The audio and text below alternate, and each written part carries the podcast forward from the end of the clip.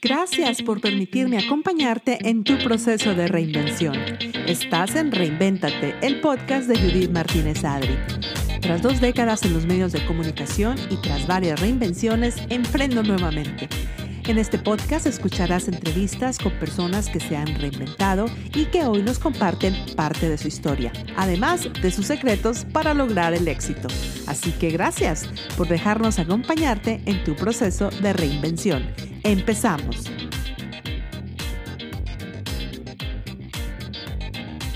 3, 2, 1, pues esto es Reinvéntate, el podcast de Judith Martínez Adri. Me da mucho gusto eh, pues recibirte, como ya sabes, en estos episodios en los que vamos a aprender juntos muchas cosas para reinventarnos. Estamos a punto de festejar uno de los días más grandes en la cultura mexicana, que es el Día de Muertos. Estoy feliz porque esta tradición ha pasado fronteras ya ha pasado pues no solamente la frontera con Estados Unidos, me he enterado de que en Europa, en Francia, en muchas partes se está llevando a cabo eventos para eh, preservar la cultura mexicana y obviamente entender lo que es el Día de Muertos, de dónde viene y continuar con esta bella tradición.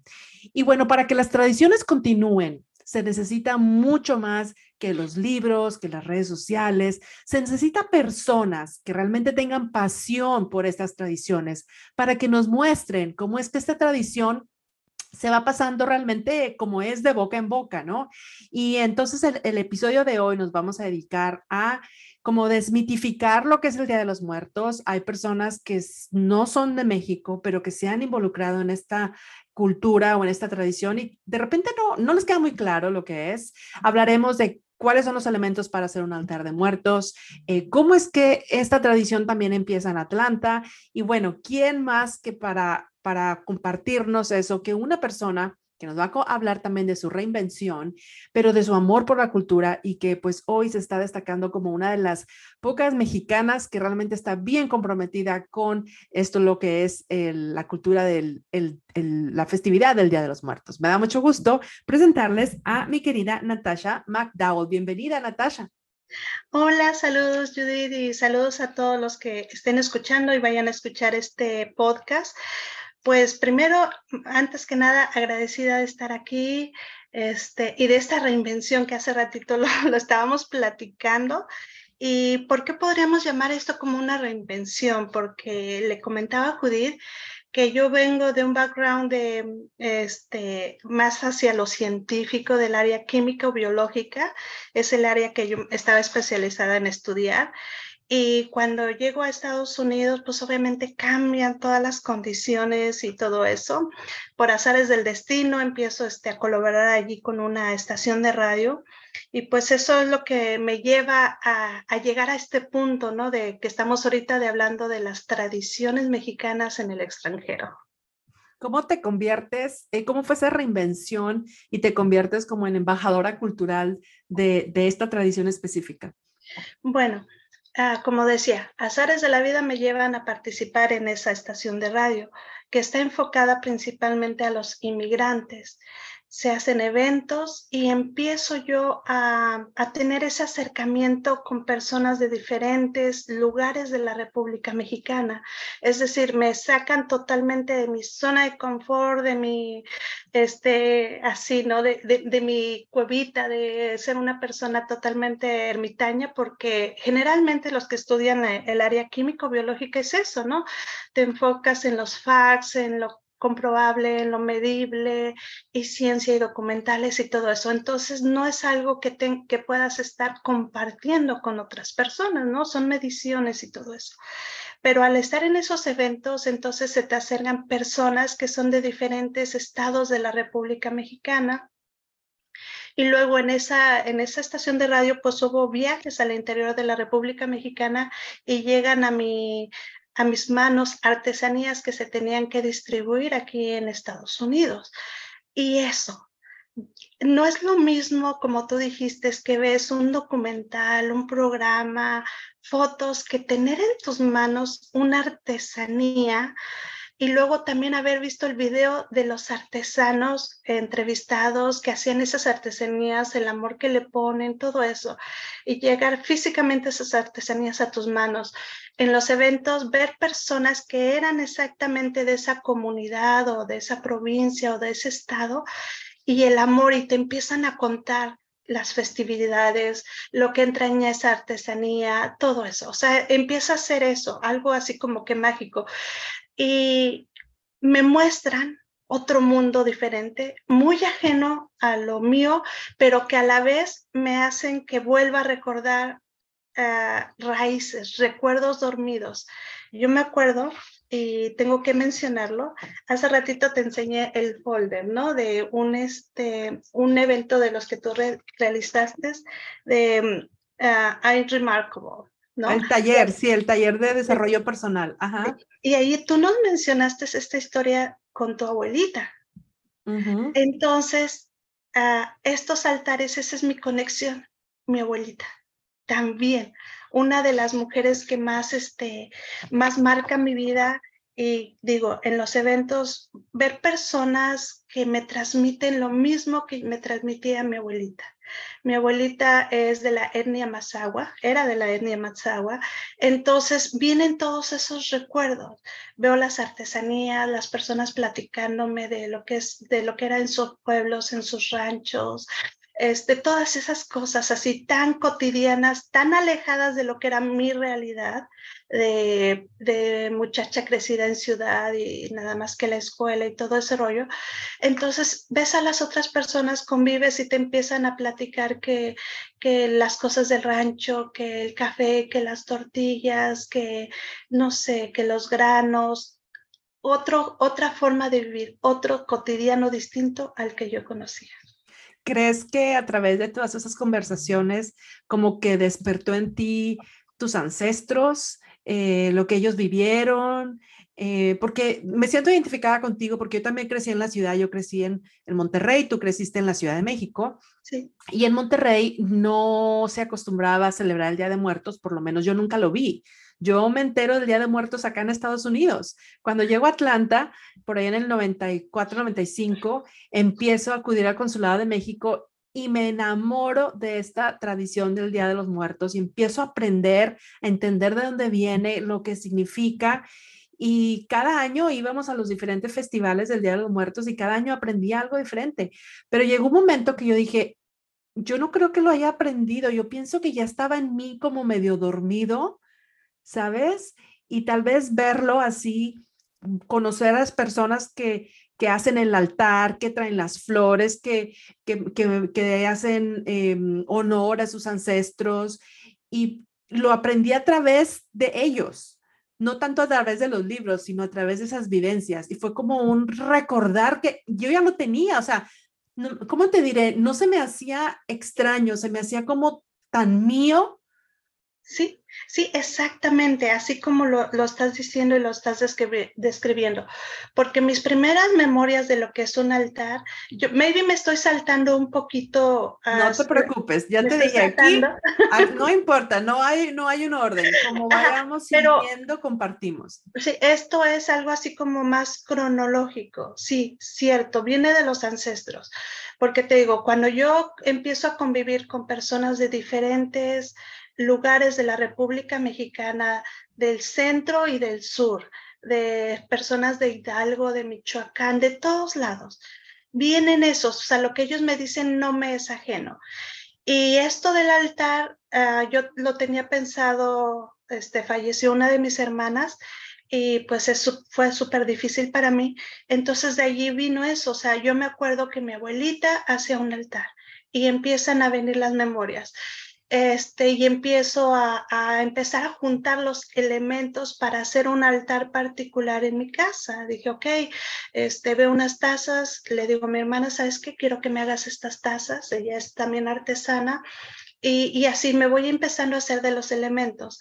Y cuando viene la oportunidad de poder participar, en montar un altar, digo, sí, o sea, si no lo hago ahora, ¿cuándo?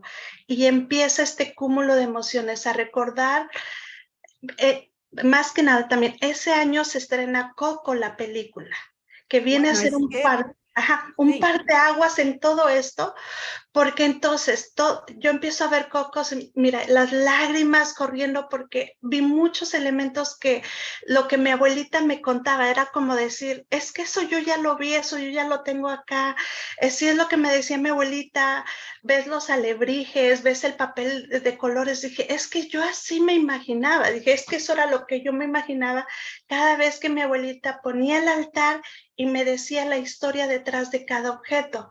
Entonces yo creo que, o sea, geniales los que hicieron el guion de esa película, porque ahorita obviamente ya sabemos todo lo que hay detrás, que sí hubo una investigación de campo para poder realizar eso y pues llevó, llevó a, a otro plano, ¿no? Llevó a otro plano la tradición y en lo particular mío es eso, o sea, lo que decía mi abuelita y estaba plasmado, que había que, este, lo voy a decir así como recuerdo, ¿no?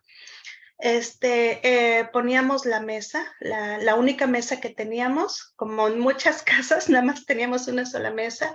Se buscaba el mejor mantel que tuviéramos, se ponía el mantel, se iban y se compraban las flores y desde días antes mi abuelita estaba seleccionando los granos para preparar el mole, para preparar la comida, se, este, se buscaban los santos, se limpiaban, se buscaba la mejor piezas de la vajilla que así, no fuéramos a comer en, nada esos días, o sea, se tenía que poner allí la vajilla, se acomodaba, pero con puros elementos de lo que tuvieras en la casa.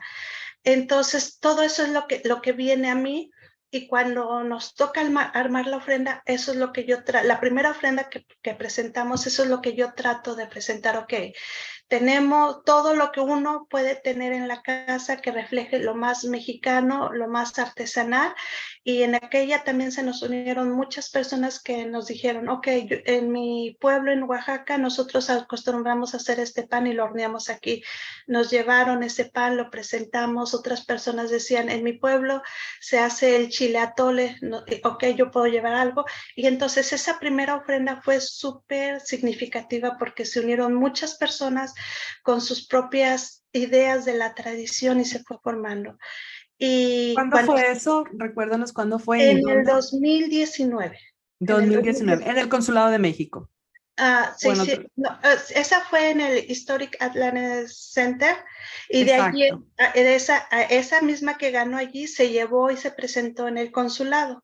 O sea, fue la misma, el mismo montaje, este, porque nos dijeron, ay, qué bonita, ¿y qué van a hacer con ella? No, pues es que pues ya vamos a guardar todo, ¿no? Ya nosotros ya nada más estábamos con el sentimiento de haber presentado algo, en nuestro parecer, a lo más aproximado a, la, a lo que era la tradición, ¿no? este, no desmerecemos el trabajo de las otras personas, pero nosotros quisimos nada más representar nuestros recuerdos. O sea, fuimos un equipo que, que, tenía que representar los recuerdos de lo que era una ofrenda, cómo recordabas que la hacía tu mamá, tu abuelita o alguien, algo que a ti te recordara y así es como pues, te presentamos esa primera ofrenda. Y pues de allí, de allí siguió toda esta investigación sobre las distintas ofrendas, cómo se deben de presentar. Y entonces viene esta otra magia que dices, casi todos tenemos la misma historia. La misma historia que te estoy contando yo, la han vivido muchas otras personas, cientos, miles, y eso es lo que refleja esta tradición en México. Eh, recientemente, en el, año pasado, y por ahí tengo un video que luego te voy a compartir, nosotros, ¿no? Acá, poniendo la, la, este, la ofrenda allí en, el, en la casa museo, estábamos poniendo y ya nada más vimos una muchacha que se acercó y se pone a llorar y yo así como, ¿qué, qué pasó? ¿Qué, qué, Y ya le digo, le digo, ¿te puedo abrazar? Dice, sí. Y ya se suelta a llorar y me dice, dice, es que me recordaron a la ofrenda que ponía mi abuelita. Mi abuelita acaba de fallecer, pero así, así la ponía. Y entonces te vuelves a, hermanar con las personas allí, ¿no? Dices, es que estamos hablando de lo mismo, eh, es el mismo sentimiento compartido y replicado en todas las casas, en todas las familias, en cualquier lugar del centro y sur de México. ¿Y por qué estoy puntualizando ahorita centro y sur? Porque platicando contigo, tú me dices, es que nosotros allá en el norte casi no teníamos conocimiento. es verdad, es verdad. Mira, yo crecí en, en Monterrey, o sea, nací allá y estuve allá hasta el 94, 95, que es cuando me vengo para Atlanta. Y ni en la primaria, ni en la secundaria, ni en la preparatoria, ni en la universidad, nadie hablaba del Día de los Muertos, era como que muy Halloween. Ahora las cosas han cambiado, de hecho, eh, mis sobrinos, em, bueno, mi hermana me mandó una foto de, uno de los altares que le hicieron a, una de mis tías, que es, como nuestra mamá y, y, a la que le vamos a hacer un altar ofrenda, porque creo que se usan los dos nombres intercambiables. Em, pero es algo para mí, eh, te digo, nunca lo vi, lo empecé a ver acá en Atlanta y durante, bueno, el consulado obviamente fue la organización que empezó a hacer todo este tipo de eventos. En aquel tiempo lo hacían en el, en el Museo de Historia, en el High Museum, y así se ha ido moviendo a diferentes lugares. Después estuvo en el Atlanta History Center, donde tú colocaste esta ofrenda comunitaria. Y este 6 de noviembre la van a hacer por primera vez en un cementerio en Atlanta, en el cementerio más histórico. Para todos los que estén en Atlanta, que no sean mexicanos, los invitamos. Más adelante compartiremos los detalles porque quiero aclarar algo, Natasha, y me parece bien importante aclararlo. Las personas que no son mexicanas o los mexicanos del norte, que no conozcamos la cultura, podemos pensar que es Halloween o que es un culto a la muerte o que es algo feo, o que es algo oscuro, o que es algo que tiene que ver con brujería, o que, o sea, he, escuchado muchas cosas, em, realmente pienso que, que, es completamente ignorancia.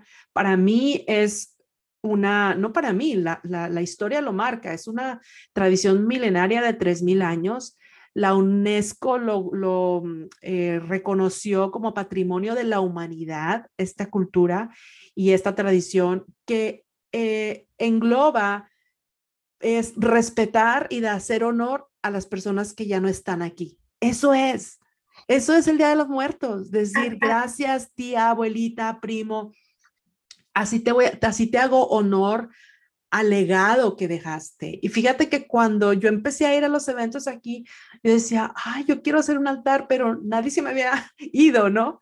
Ahora eh, yo empecé a hacer la ofrenda en mi casa desde el 2020 y luego he compartido en redes sociales a, mi tía, pues que no está con nosotros, pero ella fue una de las primeras mexicanas que llegó a Atlanta en el 84-85, falleció en el 2020 y su voluntad era que sus cenizas llegaran a Atlanta.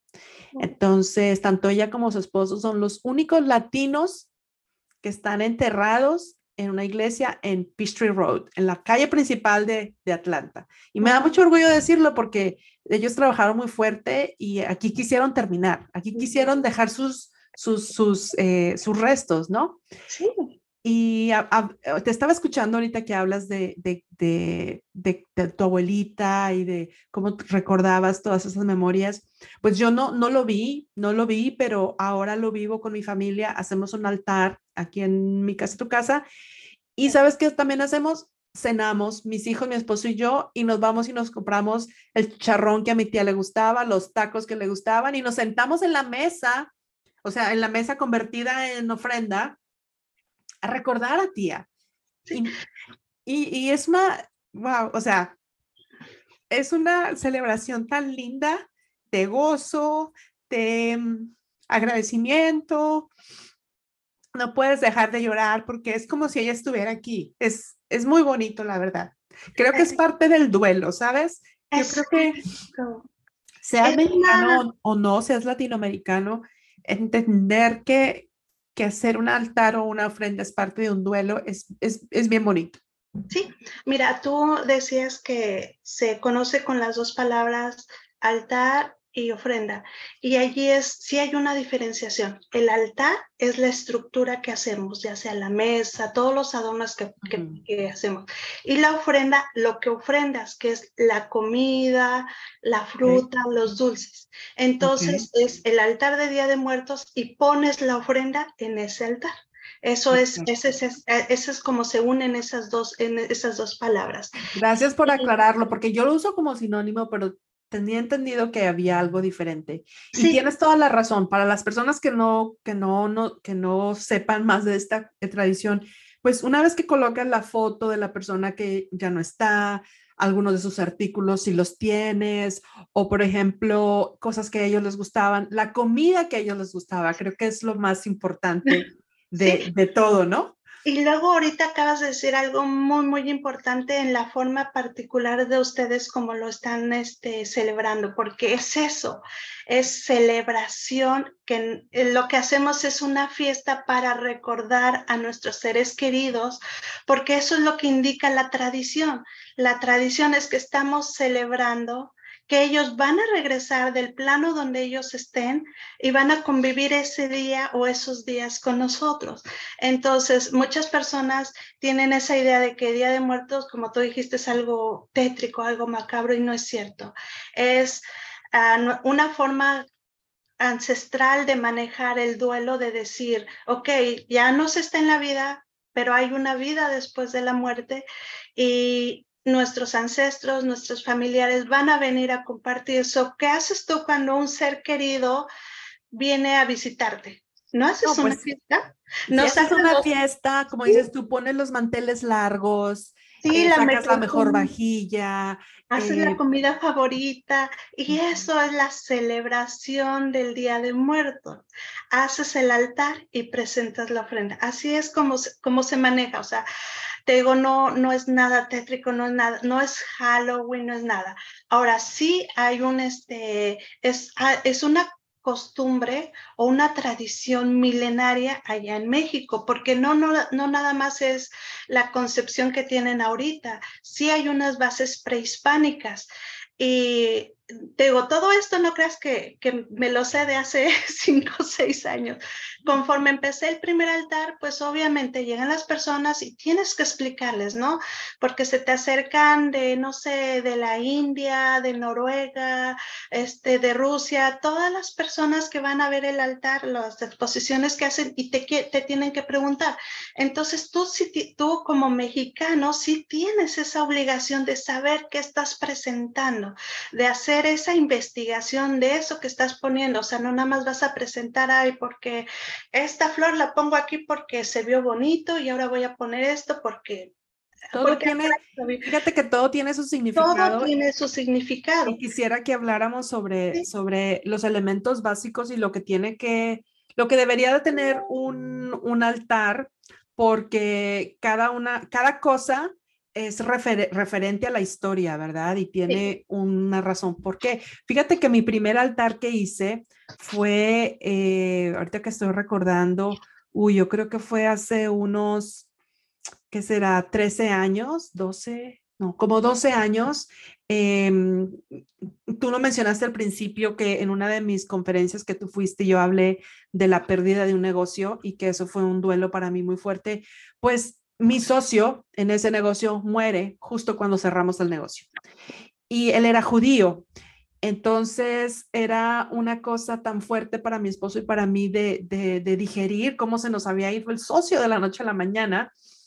Y mi esposo fue el que dijo, oye, ¿por qué no le montamos un, un, un altar a Richard? Mi esposo, como yo lo he comentado muchas veces aquí en este podcast, no es mexicano, él es iraní, pero siempre me acompañó a todos los eventos del consulado del Día de Muertos.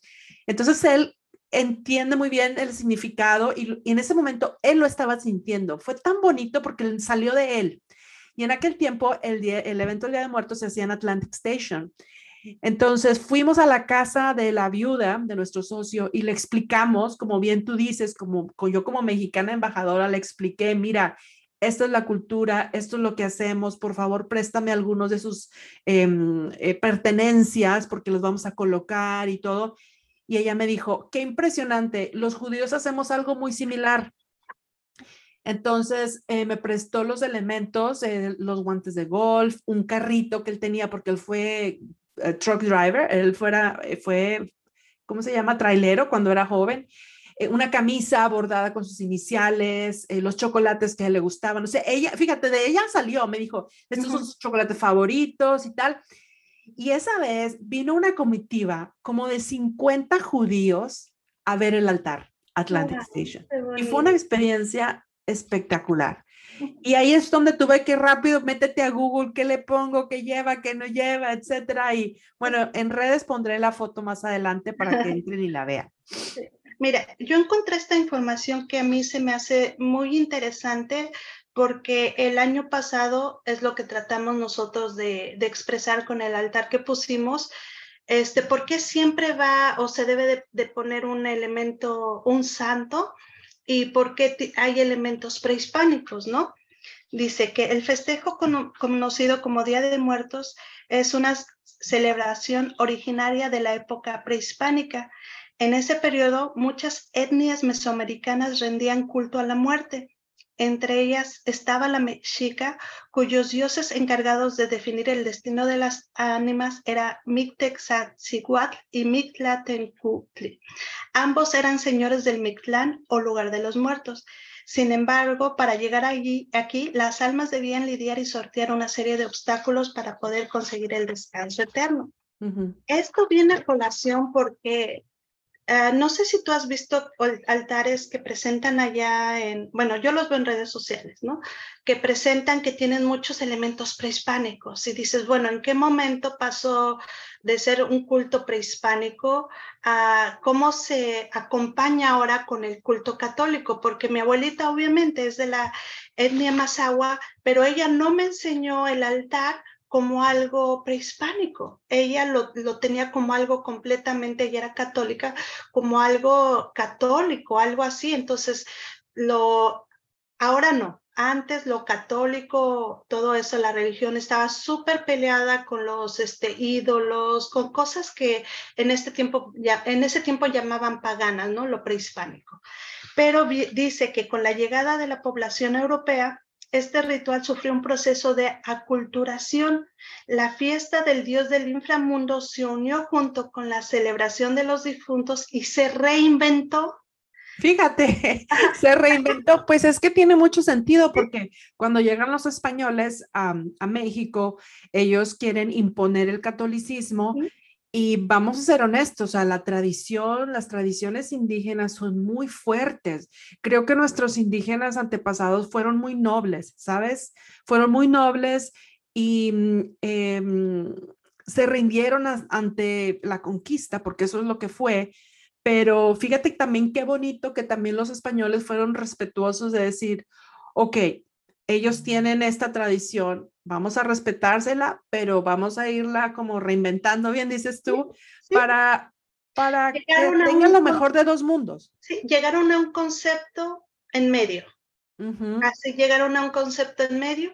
Entonces, por eso fue que, que pudieron en cierta forma, ah, pues se oye mal, pero es así, doblegar el espíritu de los indígenas mexicanos, de las etnias, porque sí, o sea, para que ellos, ellos este, quisieran seguir un poquito su adoctrinamiento y todo eso, tuvieron que ceder. Y es el altar, entonces viene a ser esta simbiosis.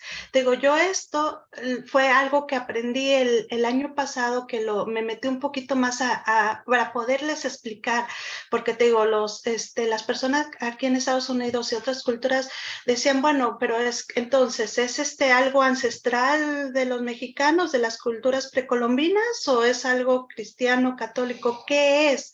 Porque ves elementos, ves la fusión, entonces le tienes que explicar, o más bien tú lo tienes también que entender.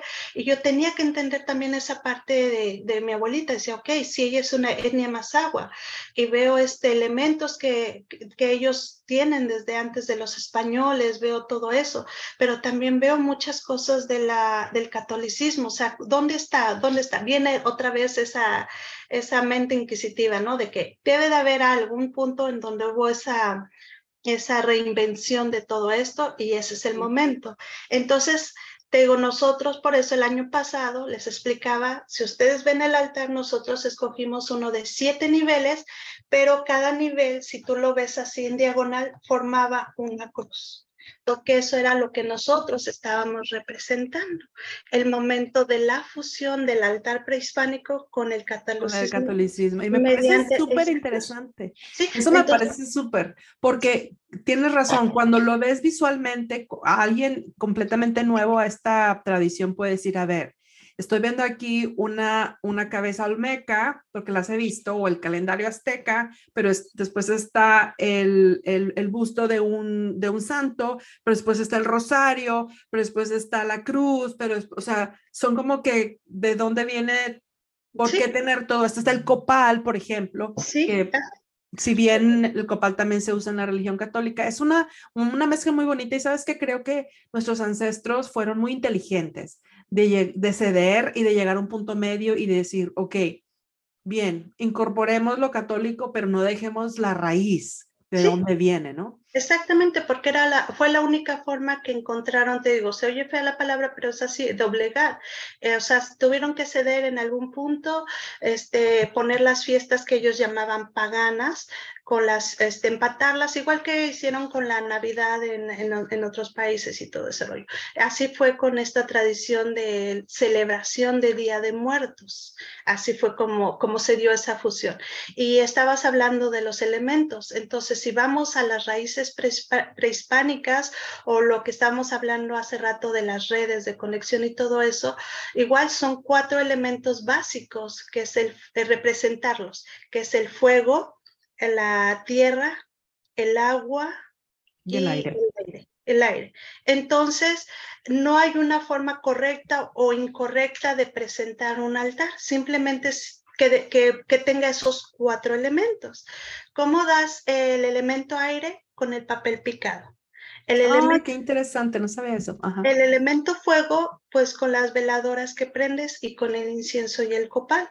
El elemento agua, obviamente, porque hay que poner un vaso de agua y ahorita te explico ese. Y el elemento tierra, pues sí se tiene que poner una cruz de, de, tierra o de ceniza. Y todo eso son, tienen los significados.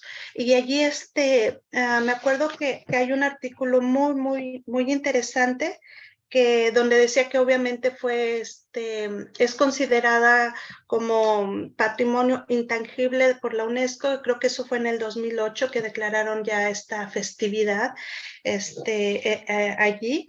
Pero yo ah, yo me permití sacar unas partes que se me hacen muy este muy acordes que, que describen exactamente lo que acabamos de platicar.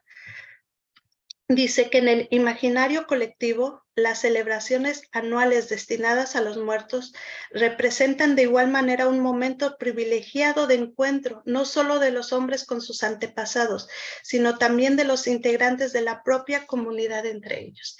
Y vuelvo a, lo mismo, lo que tú hiciste empíricamente con tu familia en esa celebración que ustedes hacen.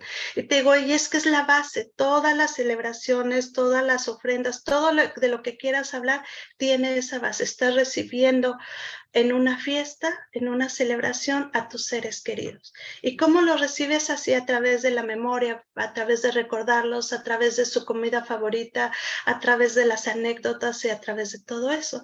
Y básicamente quien siga esos preceptos está haciendo esa celebración de, de, la llegada del Día de los Muertos. Sabes que yo, yo más bien, es, el nombre oficial es Día de, de, los Muertos, pero para mí es una celebración de vida. Eh, estás celebrando eh, que esa persona tuvo una vida buena, que tuvo un buen legado, eh, o también tuvo una vida de sacrificios, todo lo que esa persona te entregó en vida y ya no está, me parece que merece ser celebrada, merece ser em, reconocida y, y, también pues nos ayuda a seguir con este duelo porque duele no tenerlos, duele no, no verlos físicamente, pero recordarlos con la grandeza que fueron, pues olvida, eh, para mí, olvídate, eso es, grandísimo. Y el hecho que mis hijos, fíjate, mis hijos tienen 12 y 18 años, mi esposo es de otra cultura. Y ellos están felices. ¿Qué vamos a cenar el día con qué vamos a cenar? Lo que a tía le gustaba. ¿Y qué le gustaba a tía? ¿A tía le gustaba aquello? Y nos dedicamos una noche a recordarla y a, y a festejar su vida y a rendirle honor. Y yo creo que cuando lo ves de ese lado, eh, de hecho, fíjate, ahora en el Día de los Muertos mm, del Consulado de México, voy a montar un altar con unas conocidas. Una de ellas no es mexicana, ella es de Colombia, pero dices que yo amo la cultura de ustedes, amo el amor que le están poniendo y se me ha contagiado. Y digo, bueno, qué bonito, ¿no? Que, nos, que los mexicanos somos tan compartidos Claro. Que vengan más personas y lo compartan. Hace años también, justo ahí en el Atlanta History Center donde estuviste, hubo un altar de una familia mexicana iraní también y tenían muchas artesanías de Irán eh, en honor a la abuelita que se había también adelantado. Y es como tan bonito como las culturas se, se juntan eh, y cómo eh, hay, hay tantas cosas que nos unen. Ahorita hablabas de los cuatro elementos, los iraníes, no los musulmanes, sino los iraníes de antes, antes de que fueran conquistados por los musulmanes, em, creían también en los cuatro elementos. Es que de hecho eso es algo básico, básico de, la humanidad, ¿no? Hay cuatro elementos y los cuatro elementos están este, mostrados aquí y hablábamos de qué otras cosas deben de tener un altar y digo, todas las otras cosas son complementarias porque si nos vamos exactamente a lo que es la base, la base, la base del altar es eso, que cada familia hace la celebración para recibir a sus seres queridos y pone lo mejor que tiene. Así sea, ahí te digo, así sea un petate, una flor, una flor, de lo que sea, la ofrenda más humilde, te digo, la ofrenda es el alimento, lo que tú le, quieres ofrecer. Es eso. Este, mi abuelita decía siempre había que, que poner un vaso de agua porque eh, a través del agua se purifican en su camino hacia este, y también nos, a nosotros nos decía que había siempre que poner un pan, un bolillo. ¿Por qué un bolillo? Porque ese se pone para los muertos que otras personas nos recuerdan. O sea, siempre hay, la familia obviamente recuerda a sus propios muertos, pero hay familias que no siempre hacen lo mismo. Entonces, eh, en la creencia popular había, bueno, eso es lo que decía mi abuelita, que habían este, personas que estaban allí y que uno tenía que tener esa hospitalidad de también, aunque no fueran tus familiares o no hayan sido, tenías que tenerles allí una ofrenda para ellos. Entonces, para mí es básico siempre y siempre me acuerdo aunque nunca, eso yo no lo he leído, eso del, del, pan, del pan ¿eh? ¿eh? pero yo lo pongo porque mi abuelita me dijo, aquí se les tiene que poner, entonces se le ponía su pan y su vaso de agua. El cirio blanco, que, que es igual, la flor de cempasúchil es, es, lo que también, este, como salió en la película de Coco, exactamente eso es también lo que me decía, que se ponen los pétalos porque eso es, lo, eso es el, el camino que van a seguir las ánimas de los muertos para llegar al altar. Entonces, digo, casi todos son esos, las fotografías de los difuntos a quienes dedicas el altar, este, el incienso o el copal. Dice que el humo que desprende el copal es la guía olfativa para que nuestros muertos puedan llegar con nosotros. Las veladoras que representan el fuego y la luz, igual que el incienso, incienso funcionan como una guía para las almas las bebidas favoritas con los, de los difuntos y el agua, la flor de cempasúchil y las calaveritas, este, que pueden ser hechas con azúcar, chocolate o amaranto y los, los dulces. Y de allí pues viene obviamente el pan, el pan de muerto, que cuál es la particularidad del pan de muerto. Es, es como, es lo mismo que es un platillo que solamente esa receta se usa solamente para esa época del año, porque es lo mismo que decíamos. No vas a, recibir a, tus, a tu invitado especial con algo que tú comes todo el tiempo, en cualquier época del año. Hay que hacerle algo especial. Por eso, este, no sé si tú has visto que diferentes etnias, por decir, en Oaxaca, en Hidalgo, en Guerrero, en Puebla, en Ciudad de México, el pan es diferente porque esa es otra de las genialidades, lo mismo que te decía yo de las artesanías. ¿Cómo sabes que una artesanía es original? Porque es original de origen. Si tú vas, por decir, a un lugar donde hay mucha madera, muchos árboles, sus artesanías van a estar hechas de madera.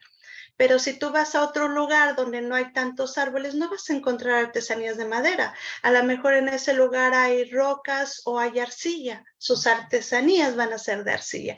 Y lo mismo pasa con el pan de muerto. Entonces es dependiendo de, de cómo, cómo fermenten allí el pan, las, las, este, si hay más ajonjolí, en otros lados hay azúcar, en otro lado, este, no sé, le ponen de otro color, en otro lado le ponen los huesitos, porque dicen, cada, los huesitos que le ponen arriba del pan de muerto precisamente son las extremidades que representan a los difuntos, pero hay otros que, que hacen una, creo que en Oaxaca los hacen como la figura de, de las personas, así, en otras le ponen a un niñito allí adentro, entonces, esto es una, una gama intensa de, cosas y de costumbres, pero te digo, va dependiendo de cada región, pero básicamente todo es lo mismo.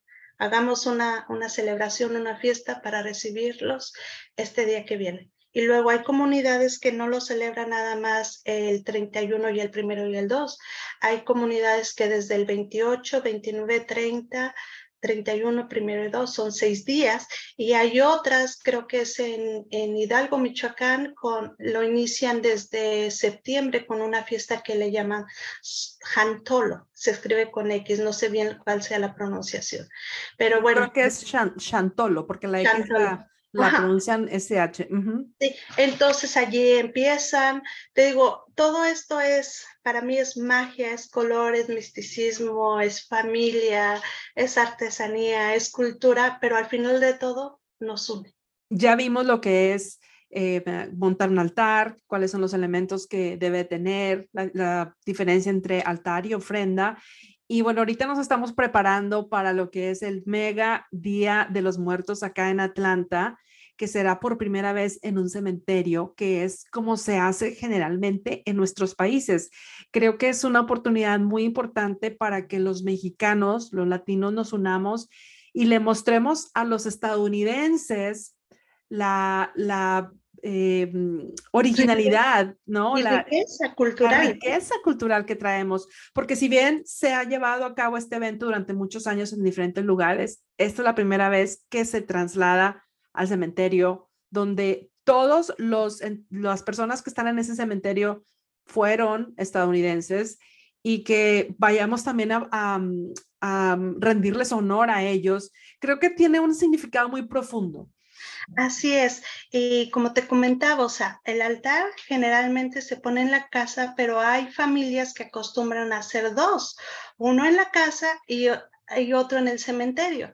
Acostumbran a, te digo, lo de la casa es, se empieza a preparar desde semanas antes, que el mole, que la comida favorita, porque pues en la casa no nada más es una sola persona que, que celebramos su regreso, ¿no? Sino que puede ser el bisabuelo, el tatarabuelo, el tío aquel, el tío lejano, la prima aquella, y por si la vecina viene y se le antoja, o sea, eso, te digo, es una fiesta. Todos los, ahora, así como en, en las clásicas fiestas mexicanas, todos invitados allí también, todos los muertitos que quieran venir, que no los reciban para allá, aquí los recordamos. y, sabes que estaba escuchando, estaba escuchando que en algunas eh, comunidades en el sur de México, sobre todo en el centro, hacen comida para, para quien llegue, o sea, eh, infinidad de pozole y tamales y champurrado y chocolate y pan porque no sabes quién va a llegar. O sea, es como que bienvenidos y yo creo que eso también muestra em, esa, esa característica tan específica que tenemos los mexicanos de, de ser muy vastos, de que no, que nadie se vaya sin comer, que nadie se vaya sin llevarse un plato a su casa, que nadie se vaya sin, sin permitirnos expresarle, pues que queremos que esté bien, que come y que coma rico. Sí, exactamente. Entonces llevamos esa, e, eso a, también a la festividad de Día de Muertos y eh, generalmente acostumbran, si es niño, es el, creo que el primero, este, si es adulto, es el, el 2 de, que sí, son los fieles difuntos, el 2 de noviembre, que se va al panteón cuando son los adultos, se está un rato allí, se convive con ellos, y entonces también los panteones son adornados con una profusión de colores, anaranjado, de las flores de cempasúchil, las nubes, la flor de nube, y esta otra flor como de terciopelo, color rojita y así, ¿no? Entonces sí, e, esta vez va a pasar esto acá en Atlanta y estamos, bueno, yo estoy súper emocionada. Yo también. Cuando dime, me, emociona tanto el poder estar ahí, de poder, por ejemplo, eh, pues mi tía, que ella mm, trabajó a unas cuadras de ese cementerio y siempre pasaba por ahí, el esposo de ella también, eh, mm, que fue uno de los primeros inmigrantes que llegaron acá y pues poderle rendir honor a su vida, a su legado ahí mismo creo que tiene un significado muy especial. Eh, también eh, recordar que en, en, México las familias, o sea, montan guardias. Eh, días, no permiten que la lápida esté vacía, que no haya nadie. Montan sus guardias, unos se quedan toda la noche tomando café con tequila, poniendo música, porque eso es otra cosa. Para nosotros la muerte hay que festejarla, o sea, traemos el mariachi, traemos la música, porque es un momento de alegría, ¿no? Si bien nos duele que ya no estén, pero nos alegra todo lo lindo que hicieron en vida. Y es parte de cómo procesamos los mexicanos la muerte, es parte de nuestro duelo, o sea, sí te duele, eh, se siente muy fea la pérdida del familiar, pero nos queda eso de que ellos van a regresar cada año y necesitamos estar bien y estar vivos para poder recibirlo. Entonces también es eso, es parte de nuestro proceso de, duelo, el poder eh, reponerte y recibirlos. Y pues bueno, viene este evento acá en Atlanta, digo, cuando yo me enteré yo fue así como, wow, y te da miedo y, y es un nuevo reto, dices, es que como tú dices, más que, yo creo que esto, yo como le decía este, a la cónsul, esto más que una competencia es como que, wow, la oportunidad de mostrarle a, a demostrar en el extranjero nuestras culturas y nuestras tradiciones o sea, traérnoslas, eh, este, enseñarles y mostrarles a las generaciones de mexicanos nacidos aquí en Estados Unidos qué es, que ellos tengan una idea amplia de lo que es su cultura, de lo que son sus raíces, porque eso ayuda mucho a que ellos tengan su propia identidad que sepan que vienen de una cultura milenaria y poderosísima y que tiene todo eso. Sobre todo, sabes que las nuevas generaciones que crecen con padres mexicanos o padres de otros países, pero con influencia mexicana o latina, eh, que están bombardeados, todos estamos bombardeados ahora por los medios con tantas cosas que llega un punto que si no sabes bien de dónde vienes te puedes confundir. Y de ahí viene la confusión de que no, que es un día para alabar a la muerte y es un día malo y es un día aquello, porque la gente lo primero que ve es una calavera pero no, para nosotros una calavera es solamente una personificación. Bueno, eso es otra historia, eso es otro podcast. Es una personificación, pero no es que estemos haciéndole, eh, venerando a la muerte per se, al contrario, estamos honrando a las personas que ya no están y que dejaron un, un impacto fuerte en nuestras vidas y que merecen ser festejadas. Y esa fiesta anual, o sea, yo igual que tú estoy súper emocionada de ir a montar el altar. Yo ni sabía yo que era para competir. Yo lo estoy haciendo porque me nace en el alma y otras personas que ni siquiera conozco, fíjate, ni siquiera las conozco. Somos tres o cuatro mexicanas que nos unimos para hacer nuestro altar. No nos conocemos, pero estamos ya creando comunidad, ¿sabes? Estamos creando un lazo que no existía. Y qué bonito que a través de nuestra cultura, de nuestras tradiciones, podemos continuar con eso. Y así como tú empezaste también tu altar hace años con personas desconocidas y que han seguido juntas, pues ya estás creando una tradición. Sí, Tego, porque uh, Tego, yo creo que no solo tú, no solo yo, los altares así se crean, ¿no? Tego, porque eh, alguien está, va a hacer ese pan que vas a presentar. Tego, eh, las personas ya están importando la flor de cempasúchil mexicana para que pongamos nosotros en nuestros altares. Este, obviamente están las frutas, eh, que, las mejores frutas. Este, ya hay personas creciendo esas frutas acá en Estados Unidos frutas que eran de México, así como el aguacate que ya ahorita todos adoran acá. Este, pero todo eso, ¿no? O sea, va siendo parte y no sé ustedes, pero yo me imagino que así es porque creo que todos seguimos procesos similares, ¿no? Cuando te reúnes con las personas y empiezan, no, vamos a poner esta acá, no, vamos a poner eso acá, y los recuerdos, los recuerdos de las personas empiezan a fluir, ¿no? Y vamos a hacerla así, no sé si ustedes están haciendo las flores, este, yo pongo a los niños aquí a hacer las flores y hay verlos cómo están con sus manitas haciendo las flores, eso te son, o sea, son memorias que esos niños jamás van a olvidar y que así como tú empezaste a recordar de tu abuelita, pues ellos te van a recordar a ti y a toda la comunidad. Y, y, qué bonito que, fíjate que como mexicanos, o sea, que estemos dejando un legado, porque yo lo he visto por los últimos 25 años de mi vida en Atlanta, cada año el consulado sin falta.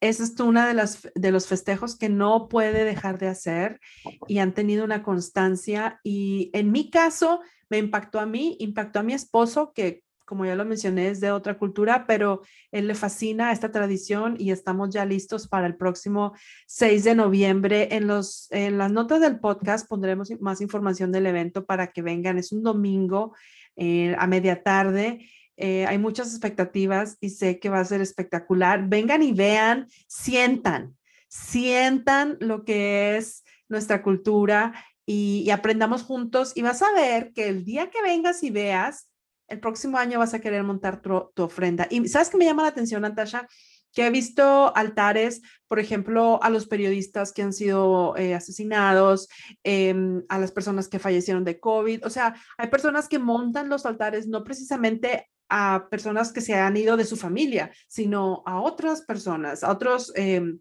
gente que dejó pues un impacto fuerte en sus vidas, aunque no tengan em, parentesco consanguíneo. Sí, de hecho, eh, casi toda la temática de nuestros altares ha sido hacia los temas de migración. El primer este altar que pusimos fue a los que se quedaron en el camino, así se llamaba. Y ese representaba, pues, siempre ponemos morralitos, ¿no? Porque el morral es, representa que te echas tus sueños y tus ilusiones en el moral y sales así. Entonces, en esa primera ofrenda pusimos eso y pusimos este, artesanías de diferentes partes de Latinoamérica, porque era nuestro altar dedicado a los que se quedaron en el camino, venían para acá y se quedaron.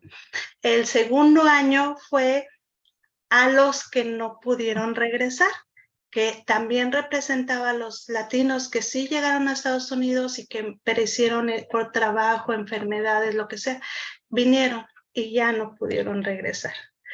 El, este, el tercer año, que fue el año pasado, a los que murieron lejos de su hogar, que representaba igual personas que estuvieran en cualquier otro lado que no fuera su, su, tierra de origen y que quedaron por el COVID en hospitales, sin ver a su familia ni nada de eso. Esa fue la temática.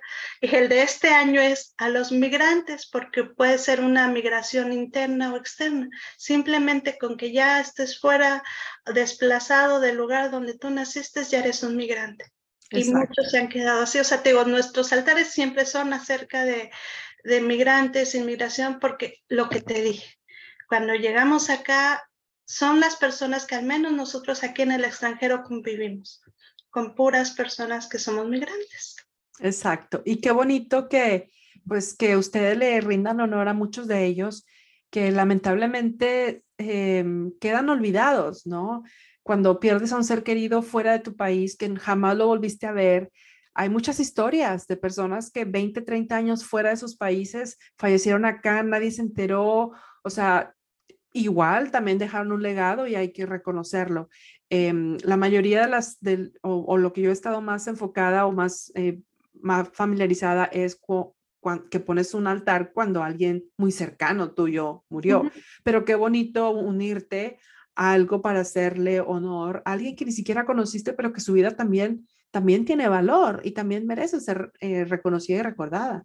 Sí, sí, Tego, entonces Tego, porque es, es que Tego, para mí es un tema muy, muy sensible, Tego, porque a través de la, la, primer comunidad así con la que convivo son puros inmigrantes, ¿no? Que no tienen la posibilidad real de, de regresar y abrazar a sus familias. Entonces, todo lo que ellos te comparten es súper, súper, súper diferente, ¿no? Entonces, es, es que hay que hacer algo, vamos a traer nuestras tradiciones al extranjero, vamos a traer todo ese pedacito de México y aquí y las mismas fiestas que se celebran allá, vamos a celebrarlas acá.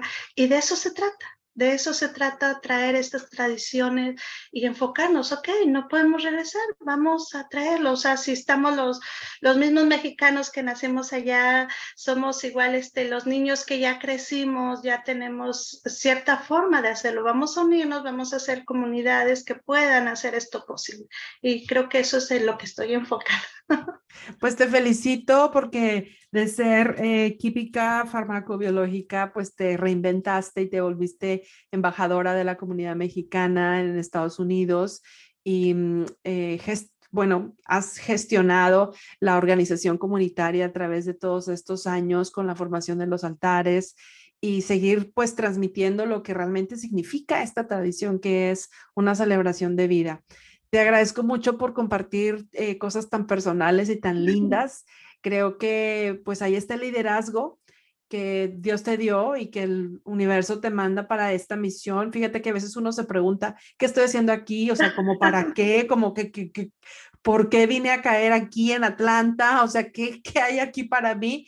Y yo creo que, bueno, gran, gran em, eh, tarea que te tocó y, y qué bueno que fuiste pues em, sensible lo suficientemente para decir, creo que esto es algo que me toca hacer o que quiero, principalmente que adoro, que amo, lo voy a hacer y, qué gran legado. Ojalá que sigan años y años y años de, de altares y que vayas pues formando en otros líderes como tú ese, ese amor por nuestra cultura. Felicidades. Gracias y gracias por este tiempo y este espacio.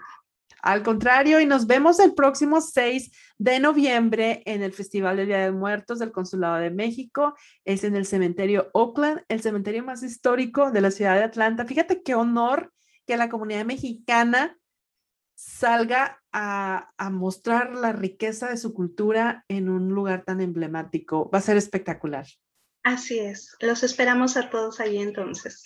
Hasta pronto. Esto fue Reinvéntate como una tradición nos reinventa como personas, te invitamos a que tú también reinventes tu forma de pensar acerca de la muerte y cómo celebrarla y cómo festejarla. Hasta la próxima, gracias.